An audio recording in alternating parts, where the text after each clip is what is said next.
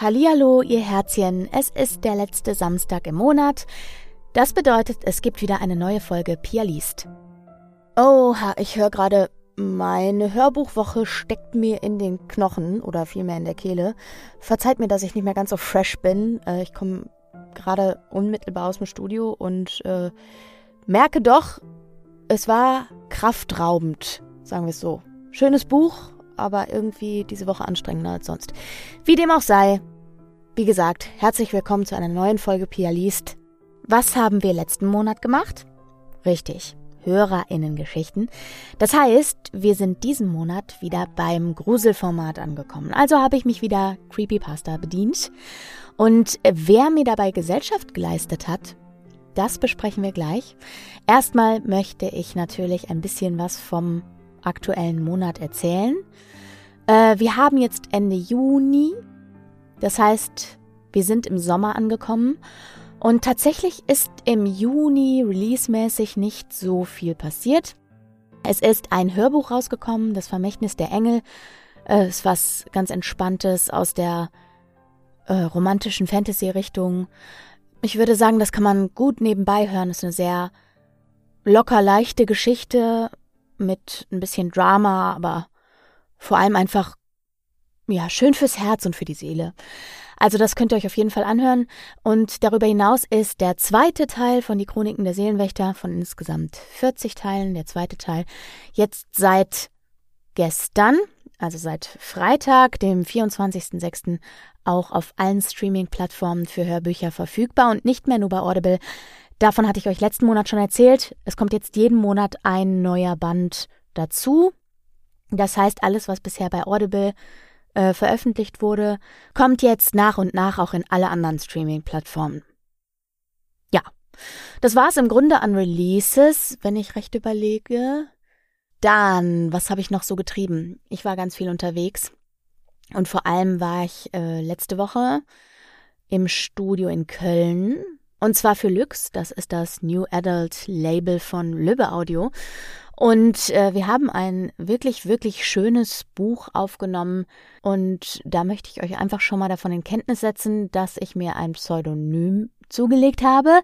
Denn in diesem Buch geht es anders als bei üblichen Dingen, die Pia so liest, ein bisschen heißer zur Sache als gewohnt. Und äh, damit ihr genau wisst, dass ihr eben die Bücher bekommt, die ihr von mir gewohnt seid, mit, ich sag mal, katholischen bis mäßig anrüchigen Inhalten und äh, eben Bücher anderer Art, wenn ihr mein Pseudonym sucht, habe ich überlegt, eben mir ein Pseudonym zuzulegen. Ich habe das für die Instagram-Community schon geleakt. Das könnt ihr also auf meinem Instagram-Profil nachlesen. Ansonsten verrate ich euch das natürlich auch sehr, sehr gerne, wenn es dann soweit ist und das Buch rauskommt. Das ist dann am 1.8. soweit. Das kündige ich dann nochmal gesondert an. Beziehungsweise spätestens im August hört ihr davon. Aber ihr könnt natürlich auch gerne bei mir bei Instagram vorbeischauen. Da heiße ich pia.diest. Und das ist eine von vielen wunderbaren Unterstützungsmöglichkeiten, die ihr mir mit schöner Regelmäßigkeit angedeihen lasst. Ich freue mich natürlich über jedes neue Gesicht auf meinem Instagram-Profil. Wir sind jetzt fast 3000 dort und ähm, ja, freue mich, euch da zu sehen und wenn wir da in Kontakt kommen. Ansonsten könnt ihr mich natürlich noch auf vielfältige andere Art und Weise unterstützen. Zum einen damit, dass ihr den Podcast empfehlt, äh, Leuten davon erzählt und natürlich auch, indem ihr meine Hörbücher weiterempfehlt, wenn sie euch gefallen. Oder eben indem ihr eine Bewertung abgebt. Das könnt ihr inzwischen auch bei Spotify, aber auch bei so ziemlich allen anderen äh, Hörplattformen. Da freue ich mich natürlich, wenn das äh, eine möglichst gute Bewertung wird. Und ja, genau. Also so könnt ihr helfen, den Podcast ein bisschen zu pushen. Und das wäre natürlich wunderbar. Denn je mehr Leute den Podcast kennen, umso schöner ist es natürlich auch einfach für mich von der Rückmeldung her. Und wie ihr alle wisst, ist das Podcast-Geschäft ja kein einträgliches Geschäft, zumindest nicht in meiner Größenordnung. Und äh, deshalb ist es so, dass ich mich natürlich auch freue, wenn ihr mir eine kleine Spende über PayPal zukommen lasst. Das könnt ihr machen, indem ihr an danke.pia-liest.de eine kleine Spende eurer Wahl schickt. Und das haben diesen Monat auch wieder Menschen getan. Und da möchte ich mich ganz herzlich bedanken bei Patricia und Christina, die mir eben beide auf diesem Weg etwas haben zukommen lassen, worüber ich mich wahnsinnig gefreut habe. Und äh, genau, ansonsten freue ich mich natürlich über jede Zuschrift, über eure Nachrichten, äh, darüber, wenn ihr mir Feedback gebt zu dem, was ich tue. Und ähm, ja, freue mich, dass ihr auch heute wieder eingeschaltet habt. So, und bevor wir jetzt zu den Geschichten für heute kommen, es sind an der Zahl drei, wollte ich euch ja noch erzählen, dass ich nicht alleine war bei der Produktion dieser Stories. Ich hatte Hilfe von meinem lieben Kollegen Felix und nein, es ist nicht der altbekannte Felix, es ist ein neuer Felix. Aber ich bin mir sicher, auch ihn werdet ihr total gut finden. Ich jedenfalls bin ein Riesenfan und äh, klar, sonst hätte ich ihn mir ja nicht eingeladen. Und wir haben uns jetzt mal ausprobiert an drei verschiedenen Geschichten, die wir euch jetzt präsentieren wollen. Und wer Felix ist, das möchte ich euch natürlich nicht vorenthalten. Und möchte ihn euch jetzt gerne mal vorstellen, beziehungsweise finde, das kann er doch vielleicht am besten selbst. Und deswegen, bevor wir jetzt reinstarten in die Folge, unmittelbar nach der Vorstellung von Felix, an der Stelle natürlich auch nochmal Danke, lieber Felix, fürs Mitmachen. Ich weiß das unheimlich zu schätzen und habe mich wahnsinnig über deine Gesellschaft bei dieser Folge gefreut. Und euch natürlich ganz viel Spaß beim Hören. Wir hören uns nächsten Monat wieder. Bis dahin macht's gut. Hallo, mein Name ist Felix Holm.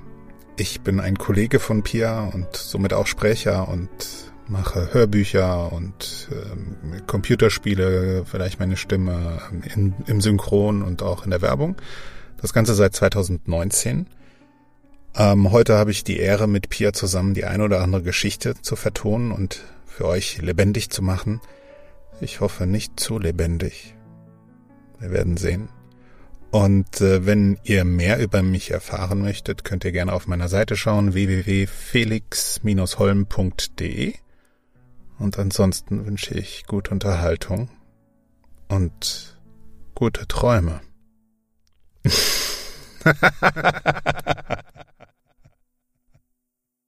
Vertrauen. Ich öffne meine Augen und schaue hinauf zur Decke. Ich sitze auf einem Stuhl, kann mich nicht bewegen. Es fühlt sich so an, als ob ein Gurt meinen Kopf in die Rückenlehne presst. Ich senke meinen Blick. Ich kann den Großteil des Gesichtes eines Mannes erkennen. Auch sein Kopf ist angebunden. Seine Augen bewegen sich schnell hin und her, die Zähne gefletscht, mit aller Kraft kämpfend, um sich von seinen Fesseln zu befreien. Ich versuche es ebenfalls, obwohl ich weiß, dass es sinnlos ist. Aber das ist mir egal. Der Stuhl ist an den Boden geschraubt. Er wird sich nicht bewegen. Der Mann ist ziemlich nah bei mir. Wahrscheinlich könnten wir uns jetzt berühren, wenn wir uns bewegen könnten. Ich habe Angst. Ich habe keine Ahnung, was jetzt kommen wird. Hey, weißt du, was hier los ist? Nein. Ich bin schlafen gegangen und aufgewacht. Gefesselt auf einem beschissenen Stuhl mit irgendeinem Arschloch vor mir, was in genau derselben beschissenen Situation ist wie ich. Dumme Frage. Kannst du irgendwas außer Mund und Augen bewegen? Nur meine Finger und Zähne. Verdammt viel also, was ich machen kann. Okay. Sieht so aus, als stecken wir hier fest, bis wer immer für das hier verantwortlich ist, das macht, was er vorhat. Wie heißt du? Mike. Hi, ich bin Charlie. Ich bin neugierig auf diesen Mann. Warum ist er mit mir hier? Fällt dir irgendein Grund ein, warum du hier sein könntest? Hast du jemandem wehgetan? Etwas gestohlen? Irgendetwas? Oh Mann, ich habe nie irgendetwas getan. Ein paar Strafzettel kassiert, das war's. Ich hätte gedacht, man erfährt irgendwie, warum man gekidnappt wird, wenn sowas passiert. Ich wüsste auch nichts. Ich schaue ihn an, Überlege, ob ich ihn vielleicht kenne oder ihn schon mal irgendwo gesehen habe. Habe ich nicht. Kennen wir uns? Glaub nicht. Na gut. Wir sind zwei unschuldige Fremde. Ich denke also, wir wurden zufällig ausgewählt. Sie nehmen die Erstbesten, die sie kriegen können. Aber wofür? Ich sehe mich so gut ich kann um. Die Decke ist hoch über unseren Köpfen und ich kann keine Wände erkennen. Ein Scheinwerfer über uns taucht die beiden Stühle in gleißendes Licht. Alles, was meine Finger spüren können, sind die Ecken der Armlehne. Ich kann nichts hören außer meinem eigenen Atem und die verzweifelten Bewegungen meines Mitgefangenen. Was könnte uns hierher gebracht haben? Wird man uns foltern? Hat uns irgendeine Kraft zusammengebracht? Wie auch immer die Antwort lautet, ich spüre, dass jemand sterben wird. Hoffentlich nicht ich. Scheiße! Ich glaube, ich habe mich geschnitten. Da ist was Scharfes an meinem Arm. Ich schaue wieder hinunter zu ihm. Es ist eine Qual, meine Augen so weit nach unten zu rollen. Er starrt mich an, voller Panik, den Mund weit offen und keuchend. Ich bewege meine Arme so gut es geht. Was zur Hölle? Was haben die vor? Ein lautes Rauschen. Ohrenbetäubende Geräusche. Ein Lautsprecher knistert. Eine erschütternd laute Stimme. Guten Abend zusammen. Wie ihr ohne Zweifel bemerkt habt, wurdet ihr während eurer Bewusstlosigkeit angebunden und seid jetzt Teil unseres kleinen Spiels. Zwischen euch befindet sich ein Tisch. Auf diesem Tisch liegt eine Pistole. Bald werden die Fesseln um euren rechten Arm gelöst werden. Der Erste, der die Waffe erreicht und den anderen tötet, bleibt am Leben. Ein Mitarbeiter wird euch eine Spritze geben. Ihr werdet einschlafen und als freier Mensch wieder aufwachen. Euer Gegenüber wird dann entsorgt und ihr werdet nie wieder belästigt. Sollte keiner von euch innerhalb von fünf Minuten den anderen getötet haben, wird ein tödlicher elektrischer Stoß durch eure Stühle geleitet und euch beide töten. Ziemlich schmerzvoll, um genau zu sein. Es ist besser für euch, dass einer lebt, als dass beide sterben. Stille. Wir warten auf den Moment, in dem sich die Gurte lösen. Er kommt nicht. Was zum Teufel? Ich glaube, wir müssen warten. Vielleicht wollen sie, dass wir den Mann kennen, den wir töten müssen. Ich will niemanden töten. Aber zum Teufel, ich will auch nicht sterben. Hey, würdest du lieber mich töten oder selber sterben? Das ist die Frage. Ist dein Leben den Tod eines anderen wert? Könntest du dein eigenes Leben weiterleben in dem Wissen, dass du dafür ein anderes beendet hast? Nein. Ich würde eher sterben, als jemanden zu töten, aber. Noch lieber würde ich leben und niemanden töten. Geht mir genauso. Aber falls du nicht glaubst, dass wir uns in weniger als fünf Minuten mit nur einer Hand befreien können. Für einen Moment war es still. Dann flüsterte er. Ja. Was wäre, wenn wir es könnten? Was? Woher sollen wir wissen, ob wir wirklich fünf Minuten haben? Wie soll ich dir vertrauen? Woher weiß ich, dass du nicht nach der Waffe greifst, während ich versuche, mich zu befreien? Wie ich schon gesagt habe. Ich würde lieber sterben, als jemanden zu töten. Selbstmord ist besser als die Alternative. Ich denke, das ist der einzige Weg, nicht zum Mörder zu werden. Ich lächle, obwohl er mich nicht sehen kann. Ich vertraue dir und du kannst mir auch vertrauen. Das ist also unser Plan. Wir versuchen uns zu befreien und hoffen darauf, es rechtzeitig zu schaffen. Ich weiß, dass ich selbst nichts vom Tisch nehmen werde, bevor ich mich befreit habe, und ich glaube wirklich nicht, dass Mike versuchen wird, mich zu töten. Ich beginne einen Plan zu schmieden, wie ich mich befreien könnte. Wäre es einfacher, den anderen Arm als erstes zu befreien? Würde ich meinen Arm sehen müssen, um ihn loszubinden? Wenn ja, müsste ich zuerst den Gurt um meinen Kopf loswerden. Aber würde ich das mit nur einer Hand schaffen? Ich entscheide einfach meinem Instinkt zu folgen, wenn die Zeit gekommen ist.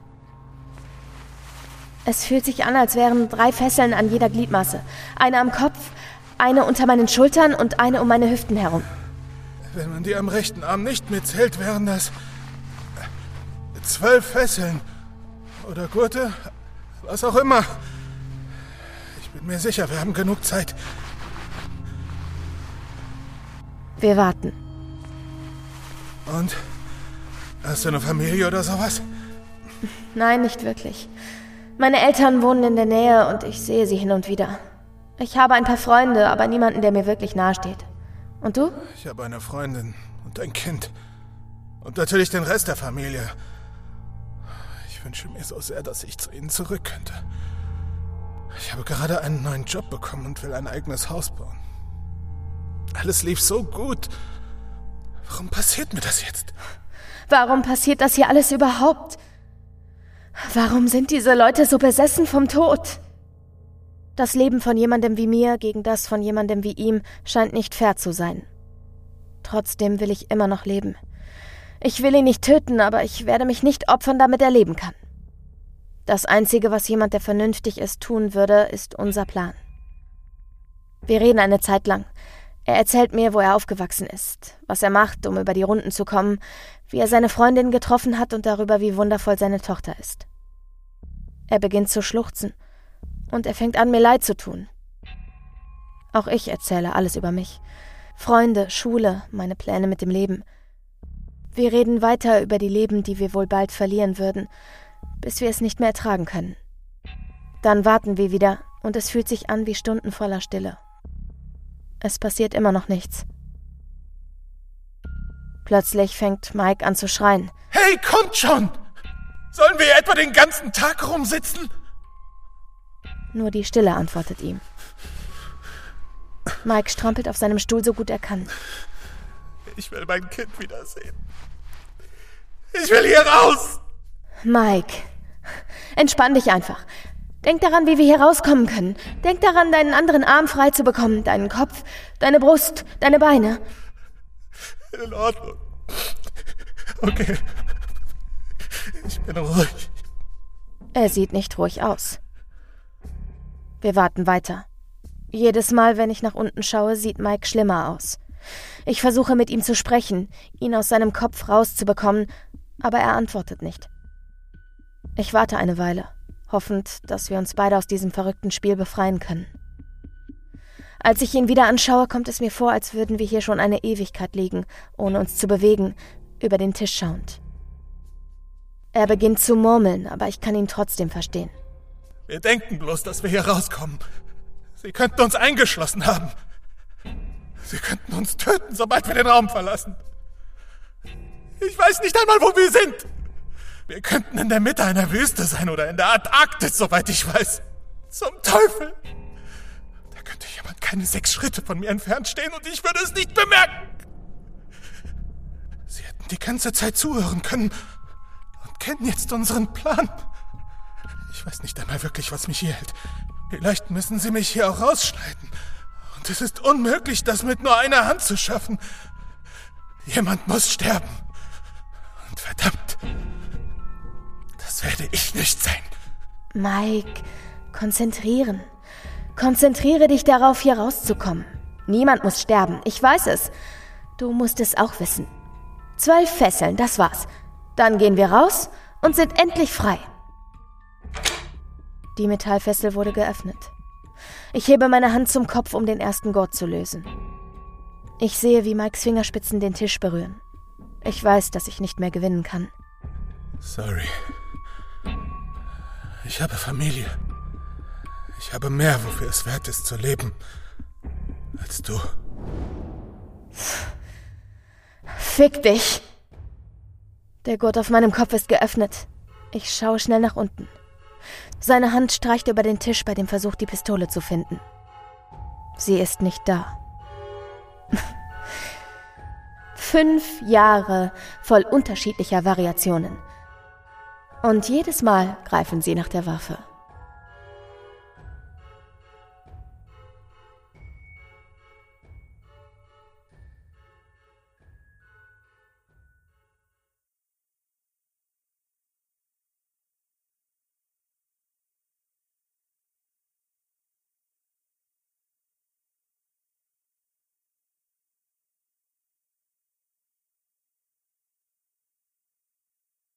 Versprechen.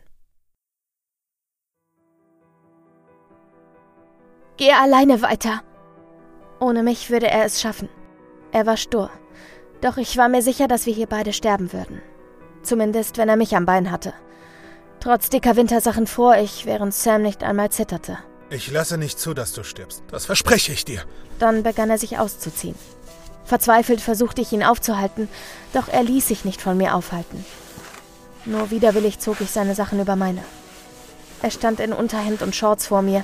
Normalerweise würde ich diesen Anblick genießen. Doch heute begann ich zu weinen. Zieh deine Sachen wieder an. Ich will sie nicht. Du wirst erfrieren. Hier, nimm meine Jacke.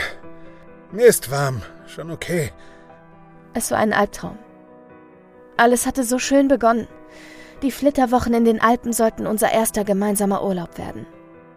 Wir waren beide begeisterte Bergsteiger und hatten uns vorgenommen, eine Wanderung quer durch die Alpen zu begehen. Und nun saßen wir fest. Das Seil war gerissen. Wir waren in eine Gletscherspalte gefallen und ich hatte mir den Fuß verletzt. Eine Lawine bedeckte die Spalte, so dass es schlagartig dunkel wurde. Lediglich eine Taschenlampe bot uns Licht. Erneut starrte ich auf mein Handy. Immer noch kein Empfang. Komm, wir müssen weiter. Er legte seinen Arm um meine Hüfte und ich hielt mich an seiner Schulter fest. Ich kann nicht mehr. Doch, ich weiß, dass du es kannst. Da drüben geht es aufwärts. Mein Körper ächzte mit jedem Schritt. Ich war froh, dass ich laufen konnte. Und jetzt sollte ich klettern? Mit einem gezielten Hieb schlug Sam einen Nagel in die Wand. Er legte den Hammer zurück in den Rucksack und holte ein Seil heraus. Er befestigte einen Haken an meinem Gurt. Du zuerst! Ich kann nicht! Und ob! Bitte, tu's für mich! Wenn er mich so anschaute, war ich machtlos. Geschlagen machte ich mich an der Wand zu schaffen. Gut so. Weiter. Du machst das prima. Er drückte mich von unten hoch und gab mir Halt. Noch ein paar Schritte. Ich rutschte ab, konnte mich aber rechtzeitig fangen. Noch ein paar Zentimeter. Ich warf mich auf den Boden und befreite mich vom Seil. Sam folgte mir mit der Taschenlampe zwischen den Zähnen. Scheinbar spielend leicht hatte er in wenigen Sekunden sein Ziel erreicht. Seufzend wälzte ich mich auf den Bauch. Hey, nicht einschlafen! Ich bin müde und mir ist kalt. Er warf mir eine Schaufel zu und zwang mich aufzustehen, indem er mich an beiden Armen packend hochzog. Er selbst schien unzerstörbar, winterfest. Ohne Ermüdungserscheinungen grub er Schaufel für Schaufel beiseite. Meine Aktivitäten hielten sich in Grenzen, bis ich es sah. Licht! Ich schrie vor Freude und stieß meine Schaufel durch die dünne Schneeschicht. Dank Sam erweiterte sich das Loch schnell und mit letzter Kraft trat ich hinaus ins Freie. Wir haben es geschafft! Jubelnd schlang ich meine Arme um ihn. Er lächelte sanft und drückte mir einen Kuss auf die Lippen. Du hast es geschafft. Hier! Ich zog Sams Klamotten aus und hielt sie ihm entgegen. Er lehnte ab, aber nachdem ich beteuerte, dass die Rettungskräfte bald eintreffen würden und ich ein paar Minuten durchhalten konnte, ließ er sich überreden. Nachdem ich die Hilfe organisiert hatte, setzte ich mich entkräftet zu Boden. Sam lehnte sich an mich, so dass ich ihn an seinen Hüften noch näher an mich heranziehen konnte. Ich beugte mich vor. Nun sah er auch fertig aus. Er schloss seine Augen und drückte seinen Rücken fest an meinen Oberkörper. Ich dir doch versprochen, dass ich nicht zulasse, dass du stirbst. Dann sah ich auch schon den Rettungshubschrauber. Zwei Ärztinnen stiegen aus. Vorsichtig legte ich Sam ab und machte auf mich aufmerksam. Ich erzählte der einen Ärztin, wie es zu unserem Unfall gekommen war und verneinte die Frage danach, ob noch weitere Personen betroffen wären. Die zweite Ärztin kümmerte sich um Sam. Okay, wir nehmen Sie erstmal mit. Bitte steig. Die Ärztin, die sich um Sam kümmerte, winkte ihre Kollegin zu sich. Diese runzelte die Stirn und verzog fragend ihr Gesicht. Ich konnte nicht verstehen, was sie sagten, aber es schien um uns zu gehen, da sie mich abwechselnd anstarrten. Schließlich kam die Ärztin zurück. Und Sie sind sich ganz sicher, dass Ihr Mann Sie gerettet hat? Ihr Unterton gefiel mir ganz und gar nicht. Ja? Wieso? Die beiden schauten sich vielsagend an, ehe sie seufzten. Nun, er kann Sie nicht gerettet haben. Er ist tot. Seit mindestens sechs Stunden.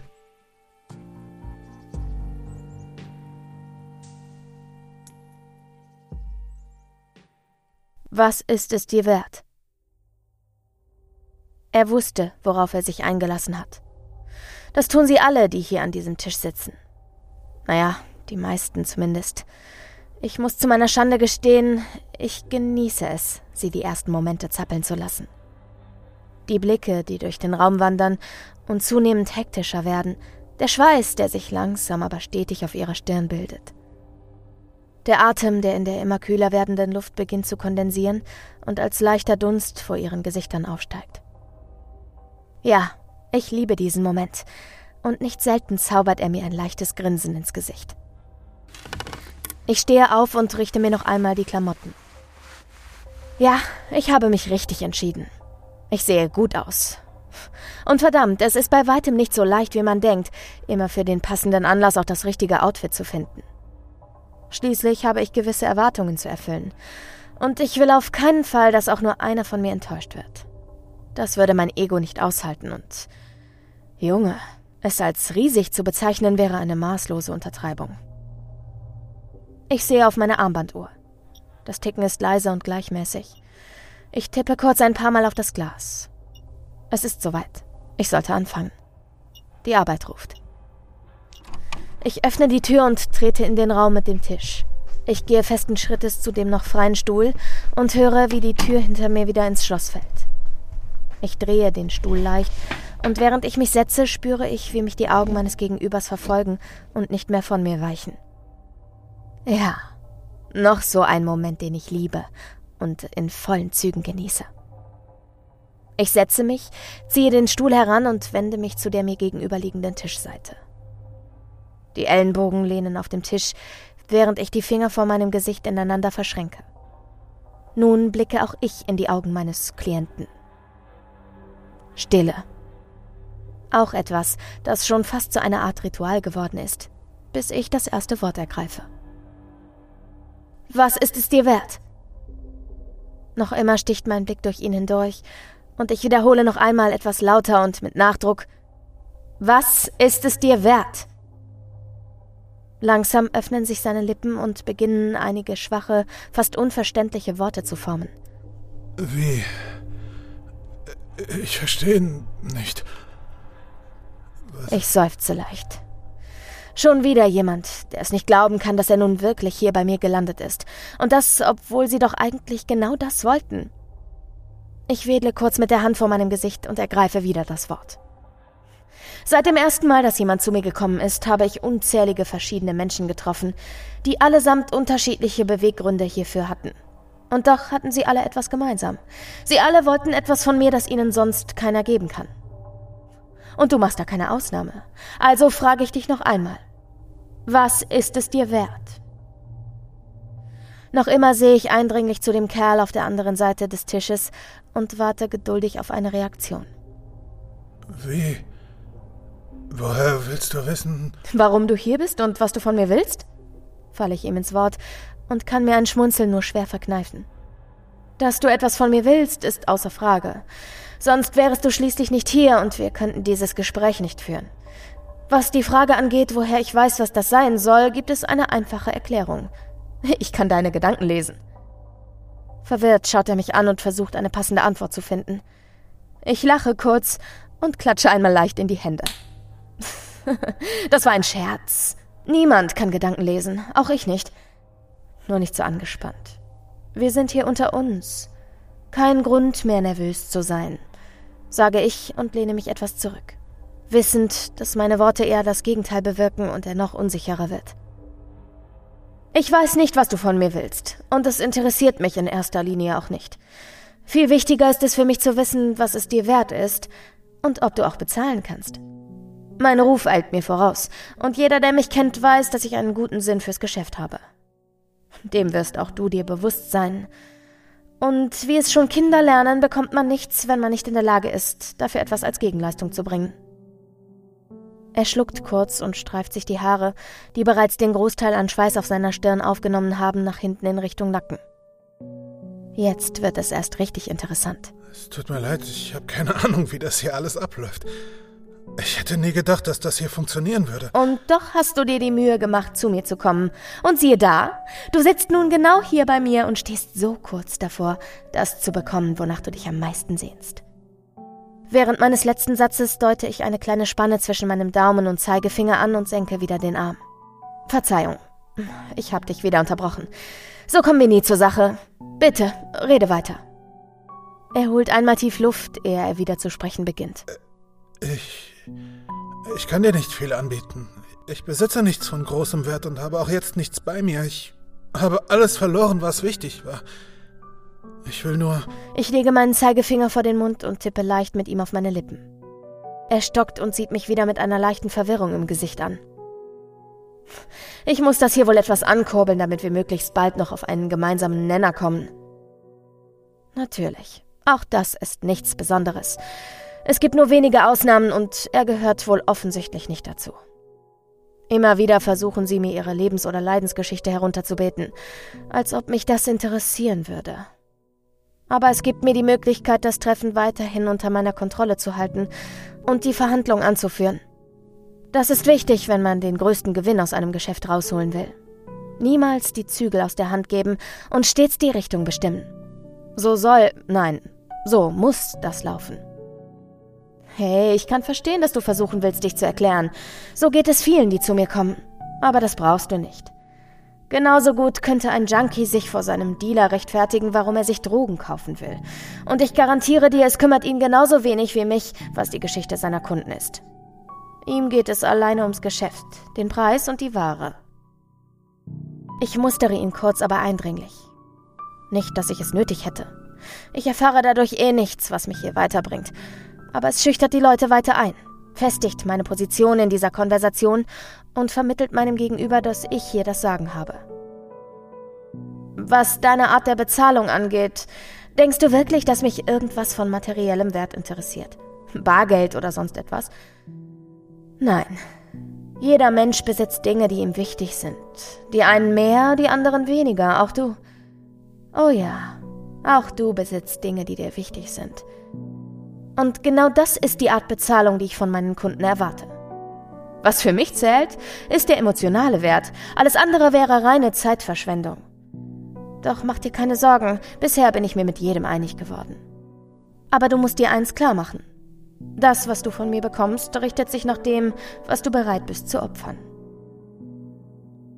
Ich lasse meine Worte kurz sacken und gebe dem armen Tropf, der nachdenklich umherblickt, einen Moment Zeit, seine Gedanken zu sammeln. An diesem Punkt sehe ich ihnen immer an, wie sie sich alles in Erinnerung rufen, woran sie auch nur im geringsten hängen. Was sie nicht wissen ist, dass sie das, was ich will, schon die ganze Zeit über bei sich tragen. Ich schaue ihm noch einige Sekunden zu. Gut, ich sollte wieder etwas Schwung in unsere Unterhaltung bringen. Erzähl mir doch einfach mal, was für dich unersetzlich auf der... Nein! Er sieht mir gefasst und entschlossen in die Augen, auch wenn mir die Angst in den seinen nicht entgeht. Ich lächle kurz, als er mir ins Wort fällt. Schon wieder. Die reinste Routine mit dem Kerl. Ich verstehe schon. Du kannst mir schließlich nicht das geben, weshalb du zu mir gekommen bist. Habe ich recht? Was auch sonst sollte dich dazu gebracht haben, heute hier zu mir zu kommen, nicht wahr?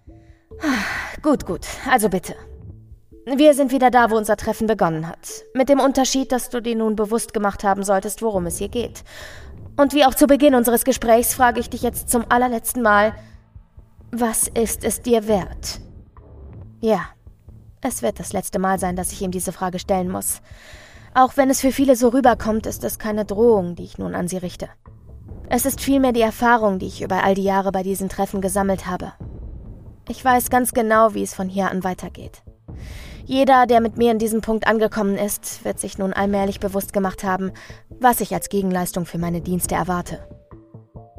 Wieder sitze ich da mit den verschränkten Fingern vor meinem Gesicht und blicke eindringlich zu ihm rüber. Er weicht meinen Blick aus, macht einige nervöse Kopfbewegungen. Er kämpft mit sich, versucht sich zu überwinden, diesen einen Schritt zu tun.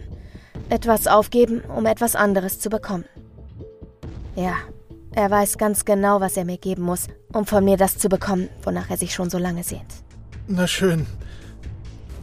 Hier. Er greift in seine Tasche und nimmt etwas heraus. Jetzt ist es soweit. Ich habe ihn. Eine silberne Kette baumelt aus seiner Hand, mit der er den Gegenstand umklammert. Er legt ihn auf den Tisch und schiebt ihn mir auf die andere Tischseite rüber. Mit schweißgeperlter Stirn blickt er nun auch mir in die Augen. Die Taschenuhr meines Vaters. Sie ist alt und verrostet, doch für mich unersetzlich. Es ist das Einzige, was mich noch an ihn erinnert. Ich weiß schon kaum noch, wie er aussah. Er starb zu früh und hatte meine Mutter und mich alleine gelassen. Ich trage sie jeden Tag bei mir. Das ist das teuerste, was ich dir bieten kann. Mehr ist nicht drin. Ich nehme die Uhr und halte sie hoch. In der Tat, sie hat mehr mitgemacht, als eine Uhr aushalten kann. Das Glas ist gerissen und das Zifferblatt vergilbt. Es sind mehr Dellen, Rost und Kratzer zu erkennen als von der Farbe, die sie wohl ursprünglich mal hatte. Der Minutenzeiger ist verbogen und selbstverständlich ist sie auch stehen geblieben. Bingo. Ich lasse sie an der Kette in meine Hand gleiten und verstaue sie in meiner Brusttasche. Siehst du? War doch gar nicht so schwer. Da wir uns nun über den Preis einig sind, lass uns die Sache abwickeln und getrennter Wege gehen. Wie kann ich dir helfen? Und bitte die Kurzfassung. Jetzt darf er endlich die Führung übernehmen. Ich habe ja schließlich, was ich wollte. Alles weitere ist für mich eine reine Lappalie. Ich. Okay. Ich will meine Frau wieder haben. Ich habe es vergeigt und sie ist weg. In den Armen eines anderen. Hilf mir, sie wiederzubekommen. Ich. Ich kann einfach nicht ohne sie. Ich. Er stockt. Oh Mann, dass er nicht gerade die Krönung des männlichen Geschlechts darstellt, war mir bewusst. Aber dass ich so einen Waschlappen vor mir sitzen habe, überrascht sogar mich ein wenig. Und diese absolut kitschige und plumpe Liebestragödie, die er mir hier jetzt vortragen will, würde mich am liebsten aufstoßen lassen. Ich räuspere mich kurz. Jetzt bloß nicht unprofessionell werden.